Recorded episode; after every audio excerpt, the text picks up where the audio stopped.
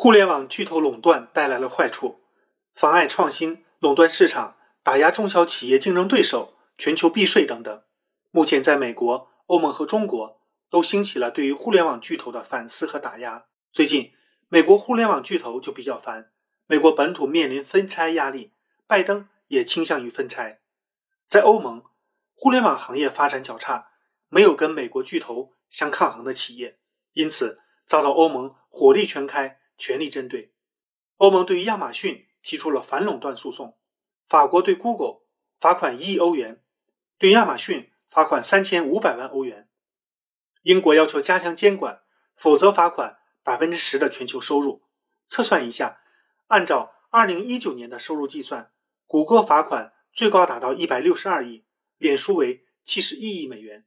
法国竟然硬刚美国，征收数字税。欢迎大家关注卢晓夫看欧洲，谢谢。